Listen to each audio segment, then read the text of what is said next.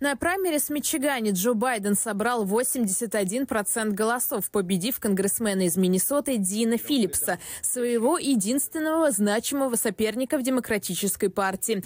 Впрочем, победу Байдена в штате нельзя назвать безоблачной. Мичиган, штат, в котором проживает большое число мусульман, включая выходцев из Ближнего Востока, стал эпицентром активности избирателей, недовольных действиями Байдена в связи с войной в секторе Газа.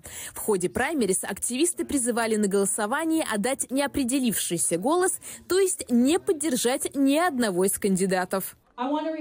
Я хочу напомнить всем, что неопределившийся голос – это гуманный голос. Мы голосовали за то, чтобы спасти как можно больше жизней. Как пишет агентство Associated Press, ссылаясь на данные компании Edison Research, при подсчете почти половины голосов демократов число неопределившихся избирателей превысило 58 тысяч, то есть около 13%, что оказалось выше намеченной цели в 10 тысяч голосов, на которые надеялись организаторы протестов. Этими неопределившимися голосами они говорят, сегодня мы не с тобой, Джо, но ты можешь это исправить, оказать давление на обе стороны конфликта, чтобы прекратить его, сделать что-нибудь, чтобы остановить насилие в Газе.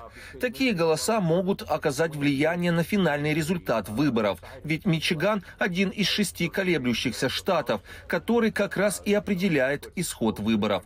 В 2016 году это был один из трех штатов, штатов, которые неожиданно поддержали Трампа. И в результате Трамп победил. А затем в 2020 году он перешел к Байдену. И это одна из причин, по которой он выиграл. Трамп победил на республиканских праймерис в Мичигане, набрав около 68% голосов, одержав победу над своим последним крупным соперником на праймерис, бывшим послом США в ООН Ники Хейли. Как отмечает агентство Associated Press, опираясь на результаты опросов среди избирателей республиканцев, основной Основной электорат Трампа пока составляют преимущественно белые американцы старше 50 лет, как правило, без высшего образования.